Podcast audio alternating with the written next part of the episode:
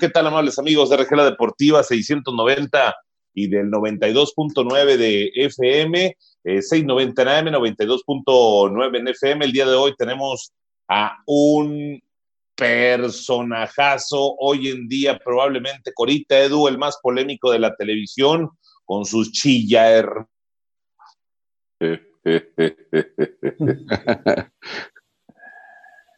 Creo que se le cayó ahí mi compadre, ¿no? Sí, creo que sí, creo que por ahí anda bateando Willy. Cora, ¿qué tal? A ver, a ver si ya tenemos ya a Willy otra vez. Sí, yo ya y te escucho. A ver, ¿cómo estás, Edu? ¿Cómo estás, Corita? Muy bien, buenos días. ¿Cómo estás, Willy, Edu? Alvarito, qué, gusto saludarte. Corita, compadre Willy. qué gusto. ¿Cómo estás, Alvarito? ¿Cómo estás, compadre? Mire, la verdad, compadre, que eh, muy contento de verlos, muy contento de verlos. Uno no, uno no aprecia cosas de la vida hasta que no le hacen falta. Y la verdad, yo se los he dicho, yo a ustedes les tengo eh, estima, cariño, más allá de si hacemos proyectos juntos o no, eso a mí, a mí me vale, me da mucho gusto verlos, la verdad, les tengo mucho cariño, los admiro mucho, son gente muy trabajadora ustedes, que se ha partido la, la drema y que ha conseguido cosas importantes. La verdad que estoy contento de estar con ustedes. El, eh, un día nos nos amaneció en Moscú.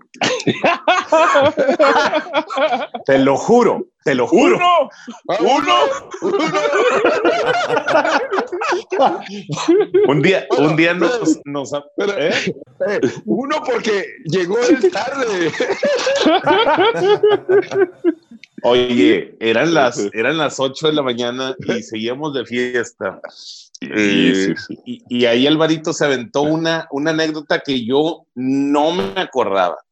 Ahí me dice Alvarito, ya, ahí bien happy, ahorita, no sé cómo nos aguantábamos hasta las 8 de la mañana con, con Eliodoro, pero dice Álvaro que él, que él llamaba a la RG cuando trabajaba en la afición y hacía el reporte para el RG. Cuenta esa anécdota, Alvarito.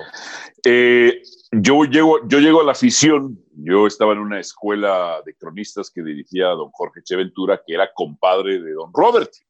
Don Robert y el Che eran compadres. Entonces, eh, cuando nace todo el proyecto del periódico Milenio, que compra el navío de la afición, se la compra el periódico El Universal, eh, pues en esa expansión, don Robert venía, venía eh, un cierre de registros de la Federación Mexicana de Fútbol. Y don Robert le dijo, oye, necesito que alguien me pase reportes cada cierto tiempo. ¿Quién podemos? Tengo un muchacho de 19 años, este, se llama Álvaro Morales. Ah, ahora le dile que cuando salga algo, pues que él hable. Entonces, este, pues unas tres veces por lo menos. Y entonces me dieron un teléfono y yo hablaba a la RG, la deportiva. Yo me encontraba en la Federación Mexicana de Fútbol, cuando se encontraba en la colonia Cuauhtémoc, en las antiguas oficinas y hablaba y me contestaba el, operador y me decía el operador, este, te voy a pasar a, Willy. Y ya contestabas tú, compadre, y decías, eh, Alvarito Morales, eh, no sé qué, la Federación Mexicana de Fútbol, ¿qué registros? Y ya, ya daba todos mis registros. Y ahí este, hablaba yo a la RG, la deportiva. Así era, así era la situación. Y luego, y luego don Robert, eh, ah, el, el, primer reporte, sí me acuerdo, fue con don Robert en la mañana también no sé qué programa tenía eso, hablando hace más de 20 años. ¿sí? Entonces, era con don Robert primero y a lo largo del día, pues ya era con todos ustedes. Fíjate, eh, y, yo siento, no sé tú, Cora Edu, que Alvarito tiene algo de nuestra polémica chicharronera. claro, por supuesto. tiene, algo, ¿verdad? Como que le da un aire a mi compadre, ¿no? ¿Verdad, Cora? Mira, tiene algo, pero es muy original. O sea, tiene algo, pero no es de pose. O sea, yo eh, que lo conocí tantos días en, Moscú, la verdad que pasamos unos días extraordinarios conviviendo y platicando. Eh, me atrevo a decir que lo conocí también. Es tan inteligente y, con una, con un, con un este, un feeling de, análisis muy interesante, de sacarle provecho a las, al que tiene a un lado y lo que tiene a un lado. Y para mí es genial lo que hace. A mí, a mí la verdad, después de conocerte, Álvaro, este, te admiro por lo que haces y me, y me causa este, alegría, alegría verte en pantalla y en vivo, por supuesto. Sin Oye, Álvaro, Álvaro, pero, te, critican mucho, ¿verdad? ¿Cómo, cómo, cómo aguanta las críticas? Fíjate que eh, yo me acuerdo de que Gary Sheffield, que fue uno de los mejores bateadores en grandes ligas, decía, nadie va a buchar a los mediocres, nadie, nadie va a buchar a los nobodies. La frase era, no, eh, nobody boos nobodies. Nadie abuchea a los donadis. Entonces, eh, aquí estamos, sí, critican porque la gente es, es muy, susceptible. Esta es su pasión, el deporte es su pasión. Y entonces, pues uno tiene que estar acostumbrado a, a estos trancazos. Si uno no está acostumbrado y tengo colegas o compañeros que no les gustan los, los madrazos de la gente, perdón, los trancazos de la gente, pues no, no, este, no se meten. Por ejemplo, mi eh, Héctor Huerta es compadre mío y él no tiene Twitter porque él no, no le gusta, es de otra generación también. dice, no, a mí no me gusta que me estén tranqueando. Sí, claro. Beto Murrieta tardó 20 años en abrir Twitter, dijo, no, es que a mí no, no soporto. Tengo otros compañeros que dicen, es que es como si la gente tuviera tu número telefónico. Y entonces yo les digo, pero si así es esto, si a, si a los atletas los abuchean en los estadios visitantes, si a los directivos los abuchean, ¿por qué a nosotros no nos iban a abuchar? Porque nosotros también estamos en la palestra. Y mira, yo creo que es muy triste que en esta industria eh, uno pase desapercibido, uno pase desapercibido. Y, y, yo veía a don Robert y veía lo que movía también en Monterrey. Decía, este viejón sabe el negocio. Y lo sabía bien y le encantaba a don Robert que lo abucharan, ¿verdad? La verdad es que yo, yo siempre, el otro día me estaban haciendo una entrevista para, en, este canal de corporativo que se llama LinkedIn y yo decía, es que si todos somos de 10, todos nos preparamos, todos estudiamos, todos tenemos buen ritmo, todos tenemos buen conocimiento, todos, todos, todos, todos somos iguales. Entonces, ¿cuál va a ser tu factor diferencial? ¿Cuál va a ser tu ventaja competitiva? ¿En qué te vas a distinguir? Y eso tiene un precio, compadre. Eso tiene un precio y hay que pagarlo.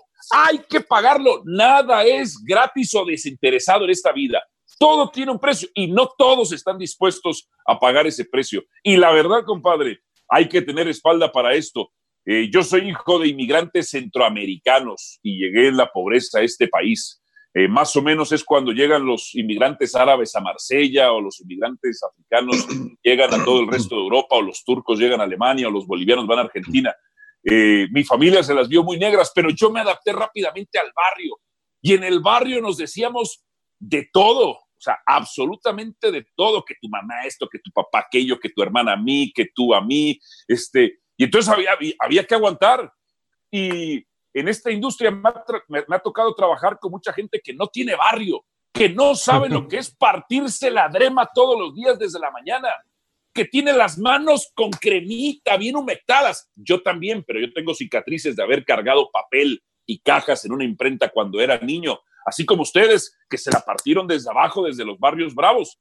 Entonces, eh, yo no soy fifí. Yo en esta industria he triunfado con muchas adversidades, compadre, y esto es un mensaje para toda la gente trabajadora allá de Nuevo León. Yo no tengo el pelo rubio ni la piel blanca. Yo soy moreno, de pelo negro, no cumplo con parámetros estéticos eh, eh, occidentales, imperialistas. Soy obeso y aún así tengo un factor diferencial, compadre. Y eso también lo tienen ustedes y por eso también los admiro. Oye, compadre, ¿y, y de dónde te nació? Qué, buenas palabras del todo, tiene, tiene, toda la razón. Eh, ¿De dónde te nació lo de atacar al Guadalajara, compadre? Que eso es lo que te lleva las, las, los insultos, las agresiones, las groserías que te dicen.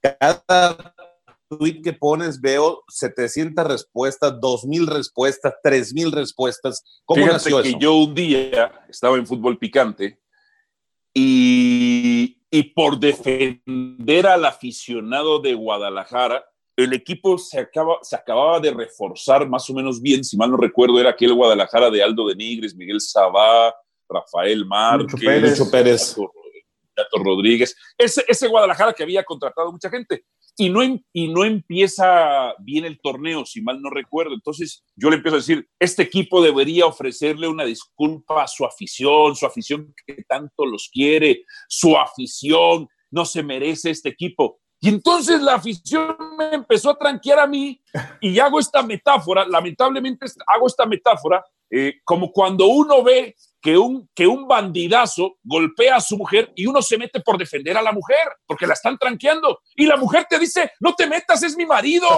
Dije yo, hijos de, hijos de su tapudrema. Entonces dije yo, qué chillones son, pero qué chillones. Entonces dije, esa fue una experiencia. Luego la otra, en, en un torneo de copa eliminan al Guadalajara jugando mal, y creo que era parte también de lo mismo, no sé si estaban los mismos, pero me acuerdo que estaba Aldo de Nigris.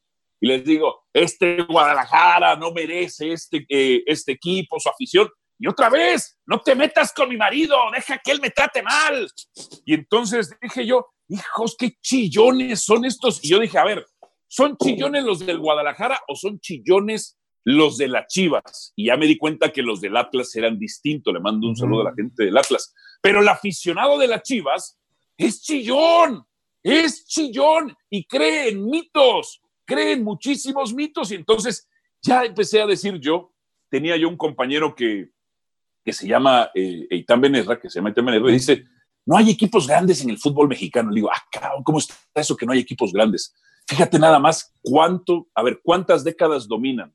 Y lo que ha habido es que mm, eh, los equipos dominan regularmente una década.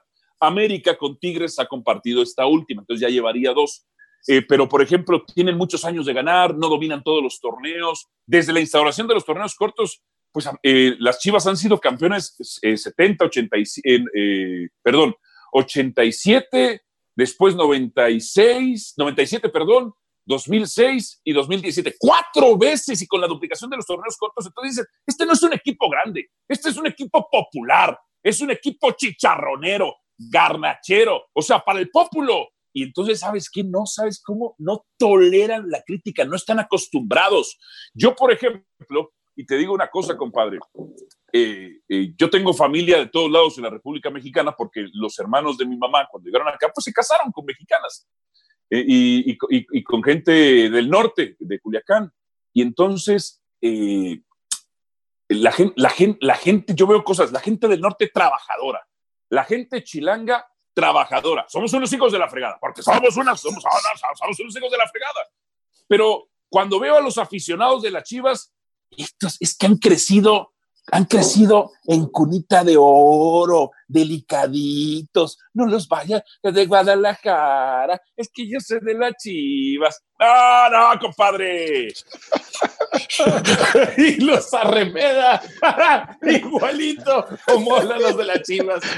Yo soy de las chivas. Yo soy de Guadalajara.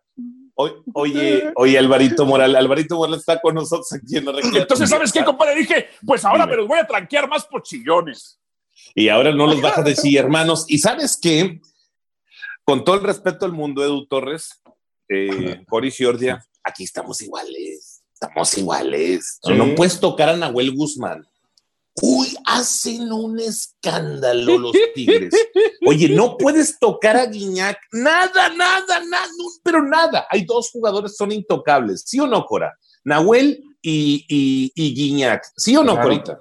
Es cierto, es verdad. Y, pero yo, yo diferencio un poquito eh, en esta parte, eh, en, en el sentido. Una cosa es el aficionado que sí acepta la crítica, que sí lo hay en Tigres y en Rayados, Pocos, pocos. Pero, pocos, pocos. Lo que tú quieras, pocos. Pero yo lo pongo el aficionado de Chivas, así, el de Chivas, que me queda claro, con los fanáticos. O sea, el fanatismo es irracional. El fanatismo nomás tiene una, un camino. Y, creo que ahí está lo que está diciendo Álvaro Morales. O sea, nos pasó, Cora, nos pasó en el baño, acuérdate, en el es correcto. En de cuenta que yo, ¿sí te contesta, Alvarito? A ver, cuéntatela, compadre, cuéntatela. El, el penal que nos robaron, la final que nos ah, robaron. este 28 de mayo es el día de Chivander. Este 28 de mayo es el día de Chivander. O sea, y, fíjate nada más, ahorita me cuentan la anécdota, compadre. Chivander no le ha vuelto a pisar a las chivas de local. Lo hizo de visitante. Un partido contra Santos, no recuerdo. Lo hizo de visitante. No lo ha hecho de local. Es cierto, es verdad. Pues fíjate nada más. Y fíjate, los Tigres con Chivander en partidos de eliminatoria tenían récord negativo. Y las chivas en general con Chivander, récord positivo.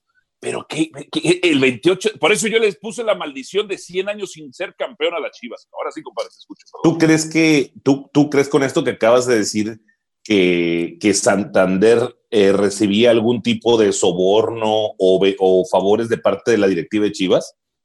No, no. Lo que yo digo es que se equivocó crasamente un árbitro que tenía, eh, donde las Chivas, o que las Chivas tenían un récord ganador y el árbitro casualmente que se equivoca es él. Pero además, compadre, pero hasta un ciego o alguien que tiene glaucoma marcaba ese penal. O sea, que no mema, que no mema. Sí, sí, es cierto. Entonces pasa el penal, compadre, pasa el penal, termina la transmisión, pues fuimos Barrón, Corello, entonces vamos bajando, bajar las escaleras, entramos al baño, con los aficionados. Hijo de su madre. Entonces, yo, yo estoy en la fila, Core está aquí, y un gordito, vestido de chivas, un güero, voltea y me dice, entonces, ¿qué hijo de tu chinchimán? Eh, eh, que nos iban a golear, te escuché en W, te escuché, hijo de tu, y aquí te voy a dar unos, y aquí te vamos a romper toda tu madre. ¿Verdad, Cora? Es cierto. Y se sumó la demás gente a gritar. Hijo, no, no, Montonero, no. No, no, no, hicimos el baño, nos salimos. Sí. No, hubieran hecho para marcar territorio.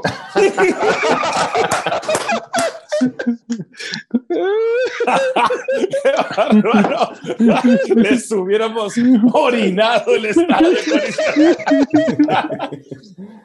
oye, oye, compadre, eh, ¿Cómo te dieron tu programa de calle y escucha? ¿Cómo fue? Estaba yo en 2017, en diciembre del 2017 se iba, eh, se iba a acabar mi contrato. Mis contratos corren de enero a diciembre, como el año calendario, primero de enero a 31 de diciembre. Y entonces uno empieza, eh, ellos tienen el derecho de negociar tres meses antes. O sea, eh, eso es como lo que, lo que está pactado en el contrato. En ese 2017, para agosto del 2017, eh, yo tengo una discusión con, con, mis jefes eh, por, por, mi manera de ser. Entonces les digo, ¿saben qué? Eh, hay cosas que no me parecen, me gustaría renegociar. y empezamos a renegociar y cuando empezamos a renegociar, yo les dije, yo quiero mi programa.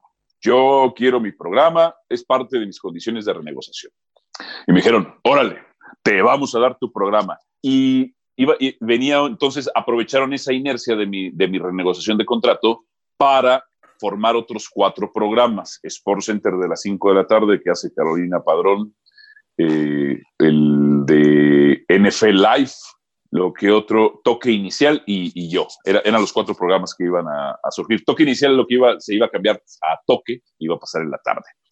Y a mí me dieron un horario en donde pasaban repeticiones, las cuatro de la tarde. Yo no sé si me lo dieron como diciendo, a ver si lo levanta, a ver, a ver si muy bueno y lo levanta. Me dieron las cuatro de la tarde y entonces mi nuevo contrato arrancó en 2018.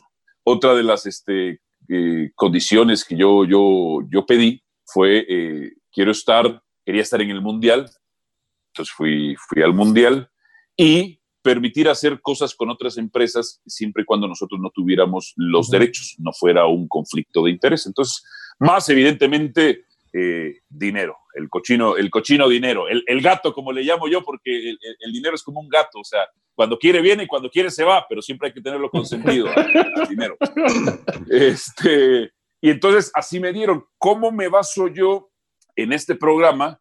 Eh, me dijeron, bueno, ¿y de qué va a ser tu programa? Mira, yo lo quiero, que quiero que sea la mezcla de dos programas. Uno, First Take, que es un programa de ESPN en inglés, en donde tiene, todo tiene toda una, un trazo ideológico muy bien trazado. Es un, es un anglosajón contra un afroamericano y eso genera ya una tensión racial.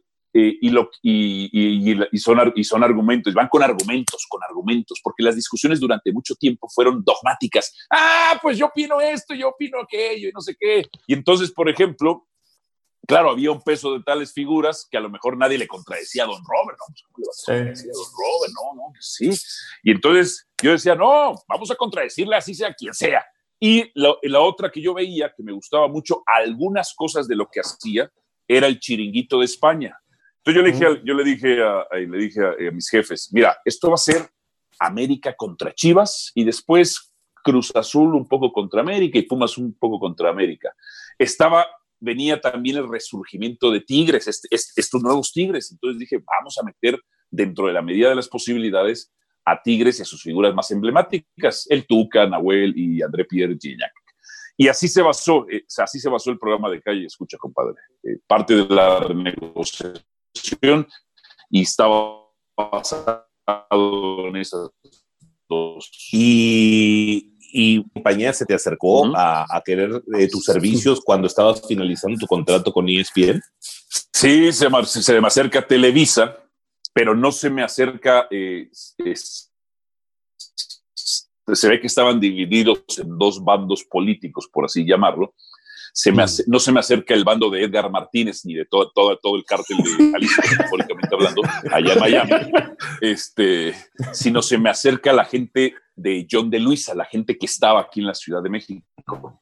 Se me acercan por ahí del 2016 y entonces, eh, pues en pláticas y negociaciones, yo fui con mis, eh, para que no te vayas a enterar por chismes o algo, lo sepas de una vez, se me, se me acercaron ellos y al final no se hizo nada porque lo que yo veo y entendí de Televisa en ese momento que estaban en una disputa de grupos políticos, uno, y se, tardaron demasiado. Yo les agradezco la verdad el interés que hayan, que hayan tenido. Tuve la oportunidad, tuvimos varias pláticas, varias pláticas. Yo dije, estarán, estarán pidiendo mi mano, o sea, ya, vamos a ver, o sea, si me quieren que me den un beso, pero, pero ya tanta, tanta sacadera al cine, pues ya. Eh, y sí, se me acercó Televisa. Eh, meses antes de Televisa había tenido un, pequeño escarceo con gente de Telemundo. Eh, entonces, en ese año fue, Telemundo fue un pequeño escarceo y Televisa sí fueron más negociaciones. Pero no se dio, no se dio. Al final yo les dije, miren, este es un deadline, o sea, es, es tienen, tienen hasta tal día para decirme sí o no.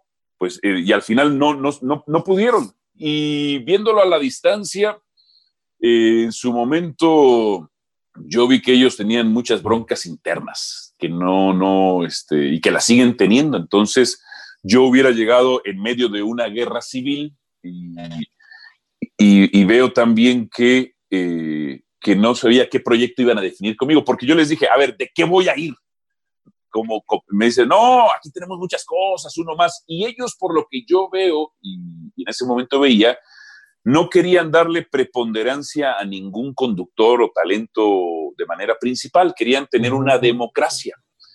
Y la, y la democracia no, es, no, no, no, funciona para fines televisivos. La, televisión es muy dura. Esta industria, la industria de los medios, es, es, muy, es muy brona, es muy brona acá, es muy brona acá. Entonces, eh, la televisión es de figuras es, esa, democracia funciona para fines televisivos.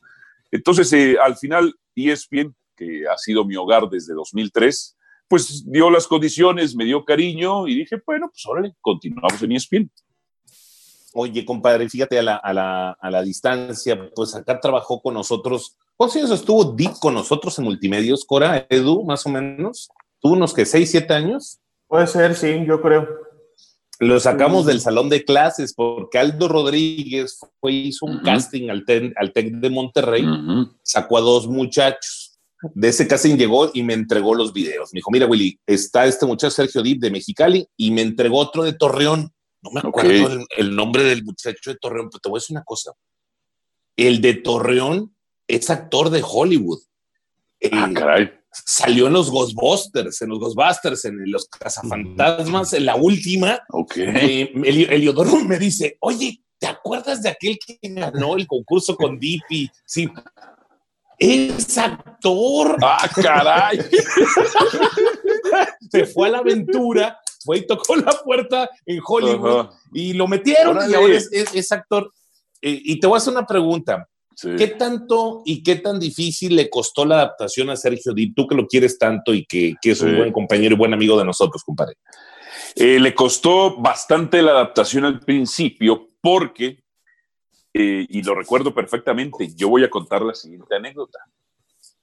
Yo, yo llego un día a ESPN y veo, veo a un muchacho acostado en un sofá individual que estaba en la sala, en la sala de la llegada de nuestros estudios.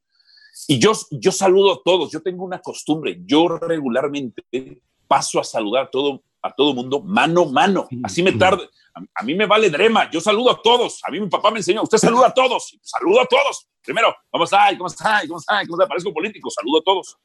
Y entonces saludo a la producción y, es, y Sergio estaba acostado en este sofá individual y lo saludo, ¿qué onda?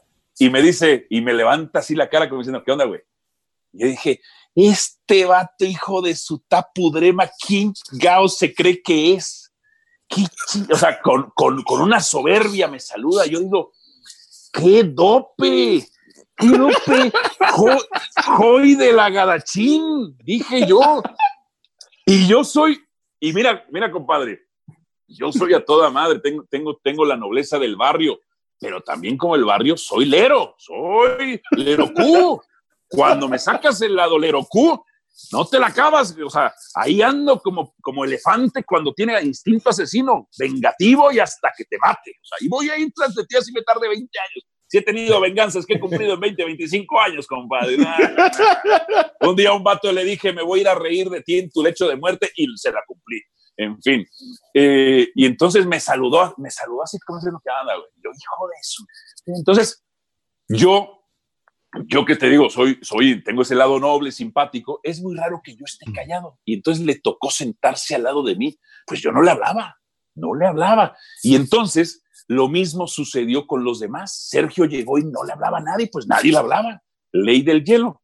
Y después, un día me dice, vamos, eh, vamos a tomarnos unos tragos. Yo dije, Ay, este cabrón que me quiere invitar ahora que vamos. Y ya me ofrece una disculpa.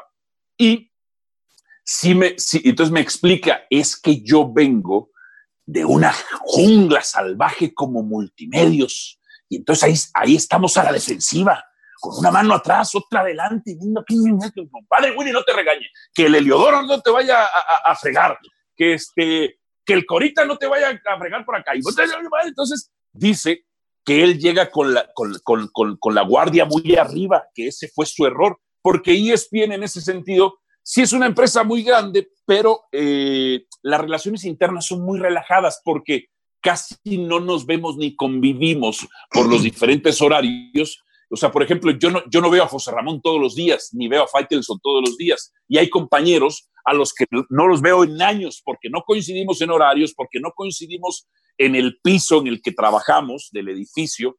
Entonces, en ese sentido, el ambiente puede ser mucho más relajado, como todo tiene su grilla y sus juegos políticos internos. Entonces, a Sergio le costó mucho trabajo al principio porque sí le hicimos la ley del hielo, porque llegó con la guardia muy, muy, muy en alto. Y después ya lo fuimos conociendo y, y, toda, y toda la cosa. Tipazo, paso. Pero eh, yo tengo mucho la culpa en eso de Deep, porque a Deep le sabíamos que era tan bueno. Y, y tú te recordarás, Cora, que lo presionábamos de más, o sea, lo, lo, le sacábamos lo mejor de él y el orgullo y era mucha presión y, y, y es más, como la película de, de Jordan, hombre, lo que acaban de pasar, que buleaba a los compañeros, ¿no, compadre? Y este... Claro. a lo mejor eso está mal, ¿no? Fíjate que eh, yo me identifico mucho con Jordan y quizá tú haces, haces lo mismo, compadre, pero yo, yo, siempre yo siempre he creído que la gente con presión trabaja mejor. Esa es la verdad. Eh, hay, dos, hay, dos, hay dos teorías este, laborales, la, la, Z y la Y, creo que, o la X y la Y, algo así. Pero uno es apapachando al trabajador para que produzca más y otro es presionando al trabajador para que produzca más. Yo soy de los que prefiere, como, como Jordan o como tú, presionar a la gente para que saque lo mejor de sí, para que saque lo mejor de sí. Eh, eso tiene un precio. las relaciones interlaborales, pues no necesariamente se hacen amigos, aunque uno no va al trabajo a ser amigos, pero bueno, eh, las disputas, las rencillas. Pero yo, por ejemplo, y yo se lo digo a mis compañeros cuando hemos tenido rencillas o cuando me han ofrecido golpes, eh, yo les digo, es que a mí no me interesa aplastarte en el programa. Mm. A mí lo que me interesa es que tú siempre estés mejor preparado, tengas mayor habilidad mental para presentar mejores argumentos, porque lo importante es el show, lo importante es las ideas que tú le vas a dar a la gente, que la gente reciba cosas de calidad. No me interesa aplastarte. Si te aplasto, es porque, porque, o porque eres débil o porque no estás preparado y no estás para esto. Y yo soy muy yo soy muy darwiniano, compadre. Mi familia, mi mamá tenía una, mi familia, mi mamá tenía una frase, aquí somos, somos amorosos pero darwinianos. Aquí sobrevive el más apto. Bueno, mira, ahí te va, ahí te va. Ah, don Robert así era conmigo. Don Don Robert, hijo, el cheque, Don Robert. Conmigo, claro. Sí, un día narré yo aquel gol de chupete, gol de chupete, gol de chupete, golazo, golazo, qué golazo. Y, y todos me abrazaron me felicitaron. Llegué el lunes a la oficina, llego y me dicen, venga para acá. Y yo dije, ay, me va a felicitar Don Robert por el gol, ¿verdad? Y me dice Don Robert, es radio, chamaco usted tiene que describir qué gol de chupete, gol de chupete, dónde está la pelota, en qué sector del terreno de juego, con qué pierna iba conduciendo. Ustedes los ojos del radio escucha, no es televisión. No, no, me salí con la cola entre las patas, Cora. A ti nunca te felicitó, don Robert. Nunca, nunca, nunca. Y, desde el primer instante chocaste y este con él en su programa de radio, ¿te acuerdas? Sí, claro, pero eso me hizo fuerte, me hizo eh, eh, sentir que, le importaba, porque muchas veces cuando llegó un momento, lo digo en serio, que, y Willy lo sabe, que en su oficina dije, pues don Robert, si no le gusta lo que hago, pues usted tiene, usted tiene el, mando para decir, váyase o, ya no lo quiero. Y don Robert dice, no, chamaco, dice, yo lo quiero aquí, pero usted haga, o sea, pero eh, digo, esas son las cosas. Obviamente, si yo hubiera agachado la cabeza o me hubiera quedado así, a lo mejor él me hubiera corrido, no lo sé. Claro. Pero, pero, pero aguanté y, me puse y, este y, le agradezco. Yo siempre he sido muy agradecido con todo el mundo. El que me enseña algo, soy muy agradecido y lo sabe Willy. Por eso, por eso también llegó así a ESPN, Cora. Por eso llegó Deep así. Pero también soy este encarador. Ahí sí, este, soy muy ah, Pero, por ejemplo, Alvarito, ahí te va. Para toda la racita que nos está escuchando y que eh, estudia comunicaciones, está el caso de Edu Torres. Edu es un muchacho que conoció a Aldo Farías en redes sociales hace tres o cuatro años, del Twitter lo conoció. Eh, Edu es un especialista en la parte táctica y conoce jugador que le digas en el mundo lo conoce. Ah, y, y Aldo lo trajo, ni me avisó a mí ni a don Robert, lo metió al aire. Eh, empezó y de repente lo escuchamos don Robert y yo y me dijo don Robert, oiga, ya escuchó al, muchacho de con Aldo Farías y ya lo escuché, buenísimo, sí, buenísimo. Y ahora yo lo invité a Edu, porque en su momento don Robert me dio la oportunidad y yo le dije, Edu, quiero que te vengas conmigo ahora a las 8 de la mañana en, en RG La Deportiva. La pregunta para ti, compadre, es para todos los chavos que, así como Edu, para todos los que quieren sobresalir, no nada más en el tema de comunicaciones, sino ¿qué les dirías hoy en día a un chavo de 17, 18, 19 años para, para la chamba, para que se prepare para chambear? Lo primero que le diría es que, que si lo veo llorando, me lo voy a, agachín, me lo voy a agachín. Que llore, que las lágrimas solo son para cuando se mueran sus padres. Punto. Que en esta vida y no, y, no solamente para los muchachos de comunicación, sino para toda esta onda de los millennials, los centennials y los pendegenials, este, que, que, que, que esta vida es muy brona, esta vida es muy brona y que aquí sobrevive el más apto, no el más fuerte, el más apto, no necesariamente el más inteligente, porque a veces, o el, el que se adapta. Entonces, eh, que esta vida es de sacrificio, que las cosas no son fáciles, que todo tiene un proceso de paciencia, que si verdaderamente quieren algo, tienen que sudar, tienen que sangrar, tienen que salir heridos, que si es fácil no vale la pena, no vale la pena. Lo difícil es lo que vale la pena que dejen de chillar, es que ya no me gusta este trabajo, es que mi papá, es que mi mamá. No, no, no sean topus, no sean con, con esmari. O sea, métanle voz, güey. A la vida hay que meterle voz, güey. Si quieren algo, lo consiguen. Si quieren algo, es, a ver, yo quiero trabajar en multimedios. Órale, ¿cómo me voy a presentar ante mi compadre Willy? Primero voy a tener los güey, de ir con él, con el riesgo que, que me mande a la garachín. Órale pero ya hay que, pero hay que tener el valor para ir. Hay que tener el valor. Dos, ¿cómo me voy a presentar? ¿Cómo le voy a hablar? Si me manda a la fregada, ¿qué voy a hacer? Bueno, pues ya no me aceptó mi compadre Willy, pues ahora le voy para acá, voy para acá, voy para acá. Y al final, no hay chamba para todos. Esa es la verdad. Es una, es una regla de economía común, que es la, la economía es la administración de la escasez. No alcanza para todos, pero hay posibilidades si usted quiere hacerlo. Fíjate nomás, eh, compadre, tú me contaste tu historia. Tú eres, tú eres de barrio, ya de Monterrey, y hoy, hoy eres, hoy eres el CEO de, todo este desmadre, compadre. Entonces, ¿de qué, ¿de qué barrio eres tú allá de Monterrey, compadre? De la colonia Paraíso, el centro de Guadalupe, ahí fue donde me, me crié. ahí está. Y entonces, ese es mi mensaje. Mira dónde estás, dónde está el Corita, dónde está Edu. Eh, hay mucho, yo veo a los chamacos de ahora que, que, todo es, eh, y sobre todo de cierto sector social, se amplió un poco quizá a clase, a clase media y a la clase FIFI, eh, pero, eh, y eso te lo da el barrio, el barrio te da hambre, te da ambición, entonces yo, les, yo les recomiendo a todos estos muchachos es prepárense, estudien, tengan, tengan valor, valentía en la vida. Yo, por ejemplo, esta cuarentena, fíjate nada más, yo esta cuarentena, yo no puedo estar sin hacer nada, no puedo. Entonces dije, ¿qué voy a hacer? Pues a tomar cursos. Voy a tomar cursos y ahí me, he tomado cursos de capacitación en sistemas tácticos, en escauteo de béisbol, en análisis e inteligencia deportiva de fútbol. ¿Por qué? Porque tengo esa hambre de ser mejor cada día. Yo quiero saber más y mientras más sé, más me avergüenzo de mí porque no sabía nada. Claro. Álvaro, sí, sí, sí.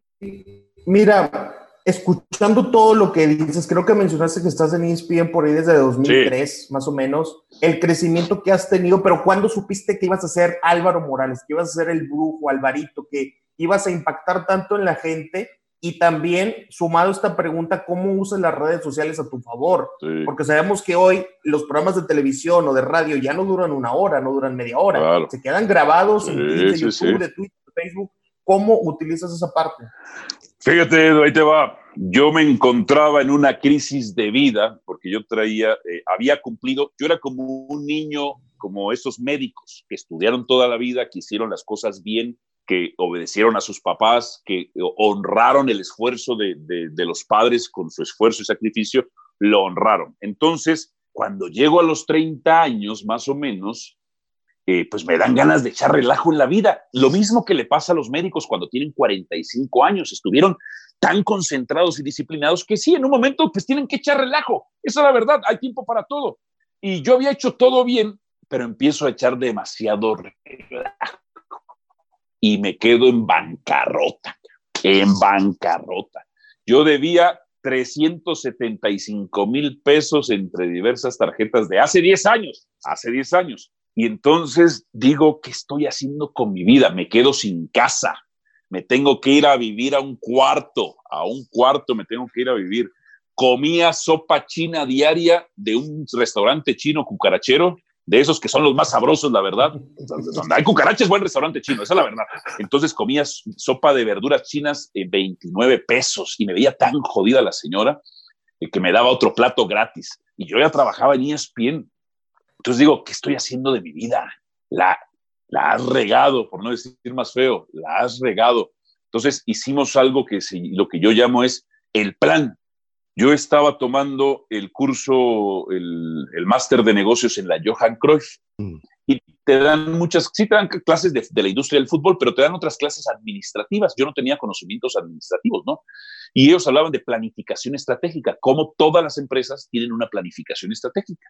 Y yo hice mi planificación estratégica, mi visión personal, ¿eh? Mi visión, mi misión, este, este, mis objetivos, mis metas y punto.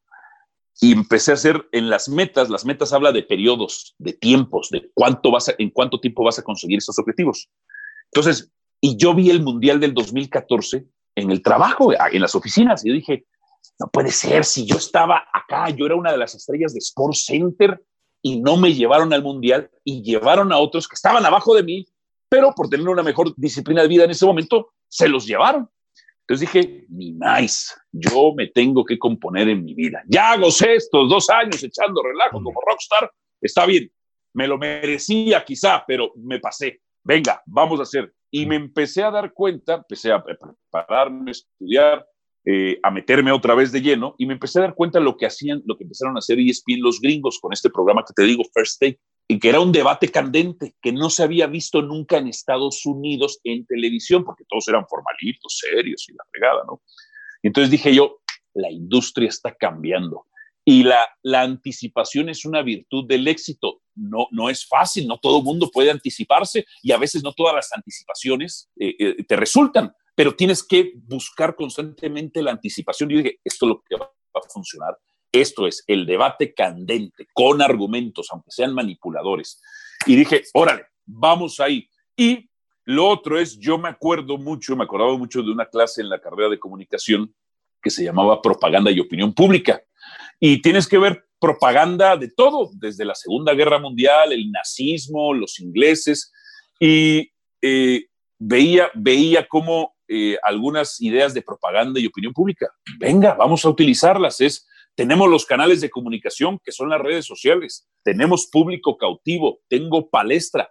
Venga, vamos a utilizarlas porque la conversación está en las redes sociales. ¿Cómo me fui convirtiendo en el brujo? Así poco a poco. Un día eh, me llaman, me, dice, me dice uno de mis jefes, ¿sabes qué? Eh, este programa de la mañana anda muy bajito de ratings toque inicial. Eh, estaba ahí Juan Pablo Fernández, el hijo de José Ramón, estaba eh, una muchacha Paulina García Robles y acababan de llevar a Itán Benerra y acababan de llevar a Sergio Dip y me dice, te voy a sumar. Y cuando yo, yo empezaba a escuchar lo que algunos compañeros decían, en especial el hijo de José Ramón, es que esto es así, yo decía, pues no, no es así, güey y te lo voy a argumentar por esto, por esto, por esto, por esto. Y entonces todos los días me llevo bien con él. Es, este. Es un, tipo, es, es, un tipo hasta que le tengo cierto cariño a, Juan Pablo. Yo, yo también, yo también, compadre. Entonces, pero el, mi jefe se empezó a dar cuenta que yo había cambiado y dijo, puedes replicar lo que haces en la mañana, lo puedes replicar en fútbol picante. Digo, sí, sin broncas. Me dice, no tienes bronca de que pues ahí están los caballos, ¿no? Las figuras le digo, no, figura el Señor Jesucristo y lo tengo colgado en la pared. Le digo, o sea, figuras los doce apóstoles y los tengo colgados ahí en la pared. No, no, no, no, tengo broncas. Yo soy de bar, hijo de inmigrantes. A mí me la pellizcan y voy contra todos. Y entonces tuve que ahí empezar, empezar a prepararme mejor, porque la clave, la clave, eh, y en estos términos de productividad, una cosa es trabajar mucho, pero otra cosa es trabajar bien. Una cosa es prepararte mucho, otra cosa es prepararte bien. Eh, por ejemplo, eh, de nada te sirve, yo, yo lo empecé a ver, eh, a mí me encanta el béisbol y me encantan los deportes gringos, pero si ya no me daba realmente tiempo de ver todo el fútbol americano, y no hablo de fútbol americano, no voy a invertir mi tiempo en el fútbol americano, voy a invertirlo bien en el fútbol y lo otro que le, decía yo a mi jefe, y lo empecé a hacer con los productores, no voy a invertir mi tiempo en verme todo el partido de Veracruz y el del Puebla. O sea, voy a invertir mi tiempo como hacen ustedes. Ustedes son Monterrey y Tigres. Todas sus fuerzas las concentran en Monterrey y Tigres y está bien, porque ese es su mercado. ¿de qué fregados les sirve a ustedes estarse viendo todos los partidos de Dorados de Sinaloa o de los Pumas? O sea, sí tienes que estar enterado y al tanto, pero entonces yo hablo entonces de prepararme bien. Entonces yo empecé a analizar a mis compañeros, empecé a ver videos, o empecé a escautear en términos de béisbol. A ver, ¿qué dice Carrillo cuando pasa esto, esto? Muy interesante. ¿Qué dice Faitelson cuando, cómo reacciona ante este tipo de cosas? ¿Qué cosas repiten constantemente? Entonces, yo empezaba ya a tener ciertos, ciertos ángulos y argumentos para casos específicos y los empezaba a blindar y, los, y empezaba la estrategia. Si me dicen esto, voy por acá. Si me dicen aquello, voy por acá. Yo de hecho tengo, tengo un manual, un manual de guerra, se los, este, se los quiero compartir. Me voy a salir un poquito de cuadro, pero para, mostrarse, para mostrárselos. Es un manual de guerra que tengo yo yo empecé a hacer los apuntes porque es importante escribir porque ejercita la memoria. Y en estos, en estos apuntes, yo decía, ¿cómo, cómo funciona la industria actual y qué es lo que tenemos que, hacer? Acá, acá los he de tener con todos, mis, con todos mis apuntes. Yo empecé a tener estas libretas, libretas negras y ahí empezaba yo a apuntar absolutamente todo. Y entonces hice hice mi propio manual de guerra. Aquí se los enseño en cámara para la gente de radio. Yo tengo una libreta negra y ya. Entonces dije, lo más importante, punto número uno, hay que entretener, porque esto es televisión y es medios, hay que entretener. Eh, de nada sirve que sepas mucho si nadie te ve, si nadie te consume. Número dos, hay que saber del tema que estar hablando. Número tres, hay que planear estrategias. Tú tienes que planificar. Si no planificas, ¿a dónde vas a llegar? No vas a llegar a ningún lado o vas a llegar en algún momento, te vas a quedar corto. Cuatro, analizar bien lo que el oponente dice, pregunta o desvía. Tú tienes que analizar bien a tu compañero. Cinco, no engancharse emocionalmente. No porque tengas la razón quiere decir que la vayas a perder por defender ese punto. No defiendas lo indefendible. Es decir, hoy es que André Pierre Gignac lleva, lleva tres partidos sin marcar gol y, ya tiene 50 años, no lo puedes defender. Te puedes darle, sí, pero lo que le ha dado la historia de Tigres, André Pierre Gignac, bueno, no engancharse, enganchar emocionalmente al otro. Al otro sí engánchalo, al otro sí engánchalo. Profesor Mario Carrillo, usted no gana nada después del 2002, que ha ganado? O del 2005. Y putas enganchan, enganchan. Luego, irritar. irrita al compañero, que pierda, que pierda la inteligencia emocional. Yo los irrito. Luego, cuando te descalifiquen, engrandécete, engrandécete cuando te descalifiquen, porque cuando ya te descalificaron, es que ya no hay argumentos. Ahora, luego, descalifica al otro.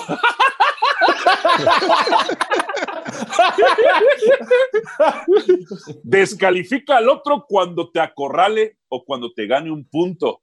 No, Cora, es que, Cora, pero ese era el fútbol que, claro, lo que tuviste en los 70, Cora, ya el, ya el fútbol cambió.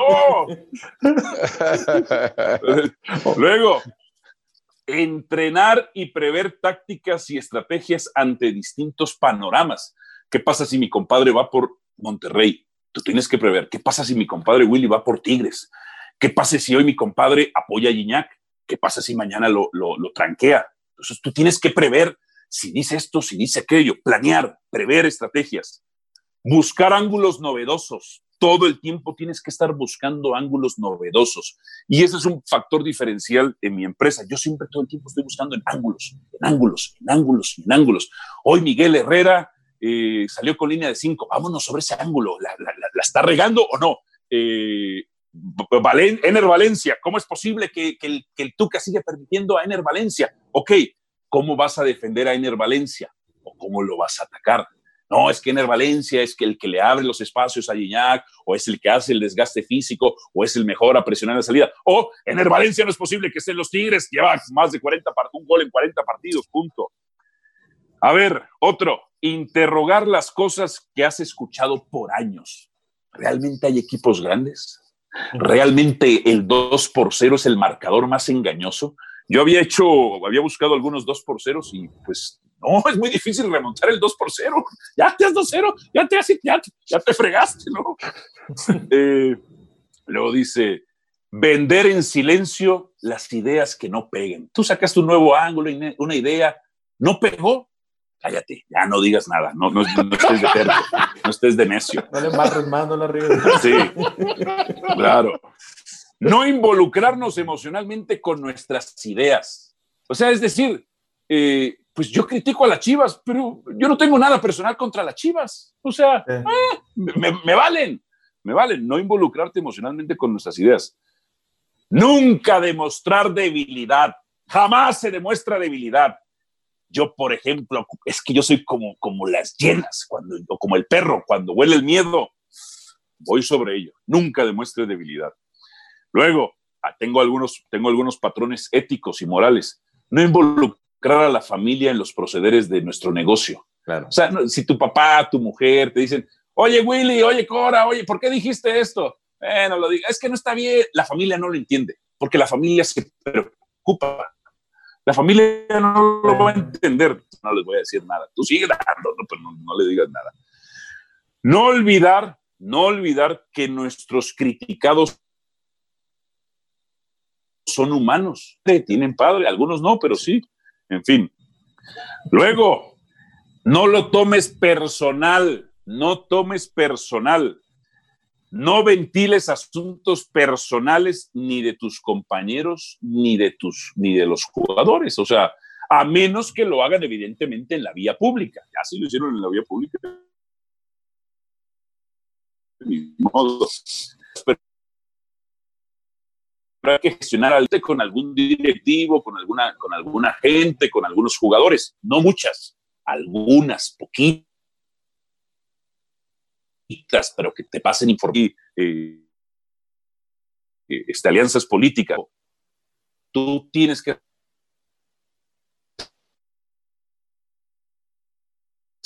es el éxito de Luis García y Martinoli. Son equipo.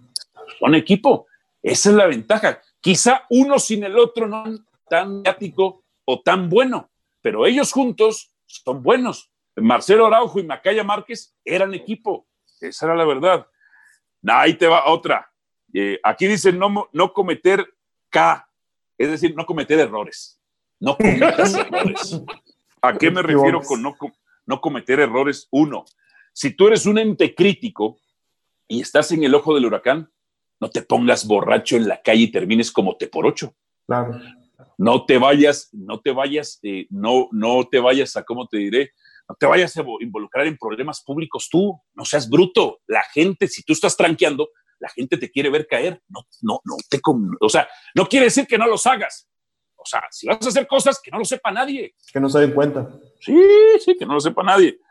No te acerques al fuego. Si ves que algo es peligroso, no te acerques al fuego porque te vas a quemar. te vas a quemar. Luego, y las últimas dos, y las últimas dos. Aléjate de los quejosos y de los flojos. No te juntes con los pesimistas, los flojos y los quejosos. Esa gente vale drema. Esa gente no es buena para ti. La siguiente, que es la última, es júntate, como yo me junto con ustedes, muchachos, júntate con personas luminosas, con personas luminosas que quieran el éxito y el trabajo diario. Gracias, oye, un aplauso por la lección, claro. oye, laboral. A, ver, a, ver, a ver, para la gente que nos está escuchando, ¿cómo no íbamos a estar hasta las 8 de la mañana? Claro. De, verdad, de verdad. Álvaro, este, no, no, este, eres sensacional. sensacional. Oye, ¿qué horas son, Edu? ¿Qué, qué, ya, son? Ya, ya, ya, nos vamos, Willy, 8.58 ya. Ah, ya, ya, ya, ya. No. Este, dale, mira, si quieres, termínalo en radio, que lo termine Baroso en radio. Y vamos a nada más una última cosita. Aquí nos quedamos en Facebook, mientras que Baroso lo termina en, radio. Estuvo con Álvaro Morales. Déjame la última. Sí, compadre. Para radio, para radio, para no pasarme aquí. en, radio ya nos fuimos. Seguimos en Facebook. Ok. Eh, ah, ya, ya, estamos en Facebook nada más. Okay. Ya estamos en Facebook nada más. Ya nos fuimos en radio. Oye, compadre, eh, y ya para no quitarte más tu tiempo, porque nos acabas de dar una clase. Edu, Edu. Clase zona te acaban de dar, Edu, ¿eh? Willy, te prometo de verdad que esto lo voy a cortar y lo voy a guardar. En serio, en serio. hay, hay, que cortarlo y me lo mandas a tus redes y mis redes y las de todos, porque esto es para notar el. No es un decálogo, porque nos dio como 20 ah, puntos.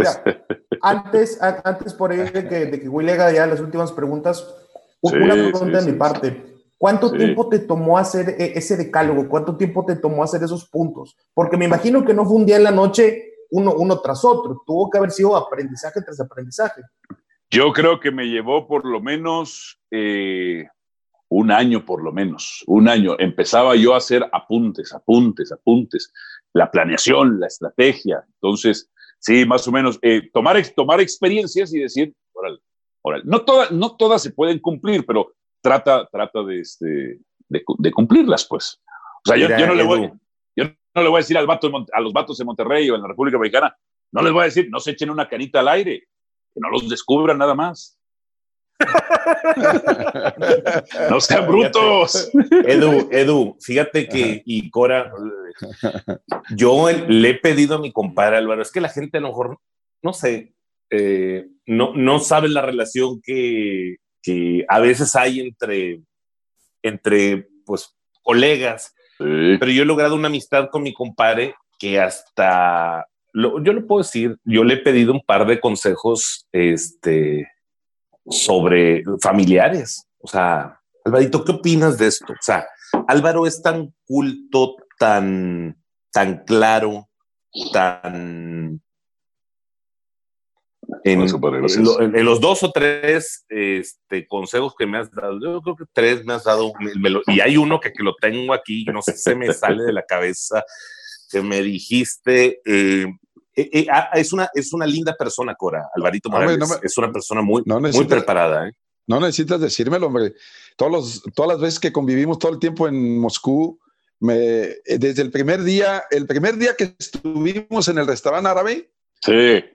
Este, ah, me llevaron a ese restaurante árabe ustedes. no, no, sí, pero el primer día que estuvimos, que estaba ahí la gente de no sé dónde, había de, de, de Arabia, no sé dónde. no sé, había eh, casi hicimos un programa de dos horas ahí. Este señor nos metió en una plática, en una eh, eh, que, estábamos así. mira, si lo hubieran grabado, ese como como ¿Quién estaba? estaba estaba este Eliodoro, Eliodoro Barrón, Barrón eh, estabas tú, estaba un compañero tuyo también, ¿no, Álvaro? Estaba un compañero mío de producción, si mal no recuerdo, sí. Ah, no, Rodrigo Arana de Fox. Eh, ah, el, güero, el, güero, Pero ahora está en Telemundo. Eh, es correcto. Y estábamos ahí. Y enfrente de nosotros había gente, pues, árabes y no sé qué tanto, fumando la pipa esa y todo el cuento. Y, y nos empezaron a escuchar, nos empezaron a escuchar y a discutir que te, lo juro, Álvaro. Nos dijeron, no, quieren, no quieren una, una shisha. Eh, eh, a mí no me gusta la shisha. A mí me gusta la shisha. A mí me gusta la shisha. Oye, Willy, que si, que si lo hubieran grabado para programa de televisión, hubiera sido el show. Yo no estaba ahí, yo andaba en, no habías llegado, compadre. No habías llegado. No, habías ah, llegado. Es que, Sultanes estaba jugando la final contra Oaxaca. Sí, exacto. es, cierto, es cierto. Y ya terminó, terminó el, sexto el, de la serie. Me subí el domingo al avión y ya llegué allá con ustedes. Oye, compadre.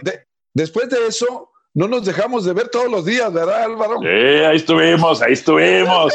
Muy bien, hombre. Qué, qué buen viaje ese de Moscú. Qué gran mundial. Oye, Alvarito, te voy a hacer una pregunta y, trata de contestarlo así como eres y lo que nos has respondido. ¿Por qué nos quieres tanto? ¿Por qué, por qué, por qué nos aprecias tanto?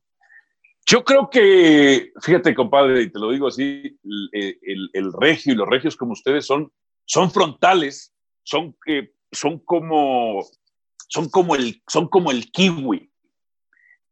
No, no como el kiwi, como el, como el lichi, como el lichi tienen una, un, caparazón, un caparazón duro por fuera, pero son dulces por dentro. Son, eh, ustedes me han demostrado que son gente, son gente trabajadora, exitosa, frontales, derechos, leales. Eh, y creo especialmente con ustedes, lo veo especialmente con ustedes, yo me identifico mucho con la gente que viene de, que venimos de sectores proletarios y vamos, y vamos creciendo. Yo me identifico. A mí me cuesta, eh, que sí tengo amigos fifís, pero me cuesta más trabajo la relación con el fifí. Esa es la verdad. Eh, tardo, tardo más en hacer amistades con los fifís que, que, con gente como nosotros, que viene desde abajo. Eso yo lo, yo lo, valoro, lo valoro muchísimo. Eh, tenemos esos, tenemos esos códigos. Cuando nos solemos la cola como perro, decimos, ah, somos de los mismos, somos de los mismos.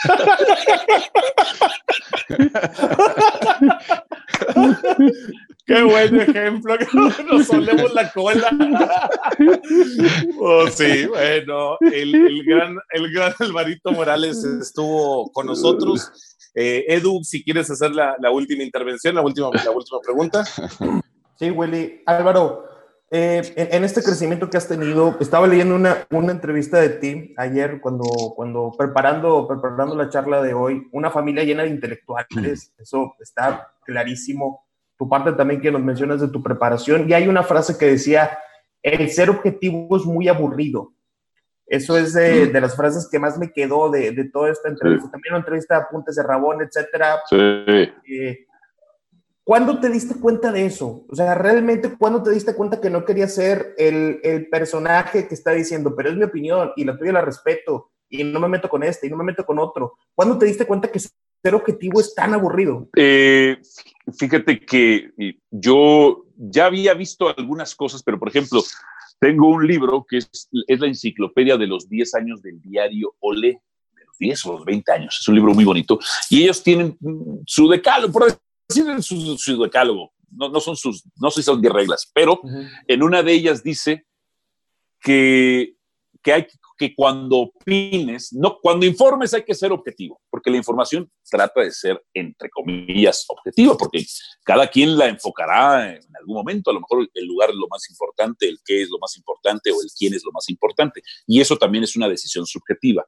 Pero en términos de los programas de opinión, decía este, esta cosa del diario Le, eh, cuando opina, opina con toda tu fuerza y opina con toda tu subjetividad. Toma partido, decía, toma partido. Es, eh, dice la Biblia, la Biblia tiene un versículo que es como no eres frío y no eres caliente y eres tibio, te vomito de mi boca. Eh, en ese sentido, fíjate, yo por ejemplo, cuando empezaba a ver este programa gringo, tomaban partido. O sea, Stephen A. Smith decía, pues yo tomo partido por los afroamericanos y LeBron James y lo que tú quieras. Y, Skip Bates tomaba partidos por los anglosajones. Decía, no, pues yo con Tony Romo y con todos ellos, Aaron Rodgers, qué sé yo. Entonces tomaban partido y eh, ahí me di cuenta, la industria cambia, la industria cambia. Y luego también me empecé a dar cuenta que Fox News, a mí me gusta ver mucho eh, CNN y Fox News, porque cambiaron su, modelo. Ellos ya no dan noticias porque pues, prácticamente todos los gringos, o la mayoría de los gringos, a diferencia de nuestros países, pues tienen acceso a dispositivos móviles con todas las noticias ahí. O sea, ahí están las noticias. Entonces, ¿qué empezó a hacer CNN y Fox News? Empezaron a hacer programas de debate. Ah, y en, lugar de estar en lugar de estar llevando a analistas académicos neutrales, dijeron, no, ni más, tráete a los republicanos y a los demócratas, porque esos ya toman partido por naturaleza. Entonces, si ustedes se fijan en CNN y en Fox News, con sus tendencias, dicen, eh, bienvenidos a CNN, hoy el presidente Donald Trump dijo que va a cortar el presupuesto de tal cosa. ¿Qué opina el diputado, el, el congressman, el senador este, republicano y qué opina el, el demócrata? Y entonces ese debate enriquece, la objetividad se vuelve, se vuelve aburrida, la, objetividad tiene que ser, entre comillas, para informar, porque como te lo digo, Edu, hasta la decisión de cada comunidad o cada periódico, eh, hay una decisión subjetiva en, ver qué es lo más importante, el qué, el dónde, el quién, el cómo. O sea, para, para a lo mejor se encuentran, se encuentran, no sé, si, si cae un meteorito en China, pues a lo mejor para los chinos es más importante el lugar y para nosotros lo más importante es el qué. Entonces también, también hay ahí una decisión subjetiva. Claro, claro, buenísima, buenísimo. Cora, la, la última intervención, porque ya, ya, ya para dejar de descansar a mi compadre. Aquí estábamos, compadre, no pasa nada. no, Álvaro, la verdad, mis mi, respetos. Eh, eh después de conocerte, esto que estoy viendo de ti en este momento, pues es lo que vi yo en Moscú y me quedo con eso, porque eres una persona. Mira, la cultura no está en lo que más sabes. La cultura está en lo que mejor dices y haces. Ahí está la cultura. Fíjate, fíjate, Corita, que mi papá decía, eh, somos pobres materiales, pero no intelectuales. Es correcto. De repente, podemos, de repente podemos encontrar un campesino con más cultura que nosotros. Claro, claro. Fíjate, yo, yo en algún momento tuve, este, conocí gente eh, por algunas relaciones personales que tuve en mi pasado, ¿no? Eh, eh, me di cuenta que a veces la gente con dinero no necesariamente es la más culta, ¿no? Sino que está acomodada a sus círculos que mecánicamente sus engranes funcionan para seguir produciendo dinero. Y eso tiene un chiste, pero no necesariamente es la gente más, más culta. Hay, mucho, hay gente más pobre, pero que es más culta. Es correcto. Alvarito, muchas gracias por el tiempo. Hoy estamos en RCA Deportiva, terminamos ya en el 690 m 92.9, continuamos un poquito más aquí en el, en el Facebook, ahorita terminando ya entra el Facebook de Katia León y de Fer Guajardo. Te agradezco enormemente que hayas aceptado la, la este, el tiempo. un, abrazo y te quiero mucho, te aprecio mucho. También, compadre. Los quiero mucho, compadre. La verdad estoy muy, muy, muy feliz de estar con ustedes, orgulloso de estar con ustedes de estar con gente gonachín, de con gente trabajadora. Este, la verdad, muchas gracias por la invitación. Tenía muchas ganas de platicar con ustedes. La verdad, la pasamos a toda madre. Qué bueno, qué bueno. Gracias, amigos. y continuamos con más aquí en la Región Deportiva.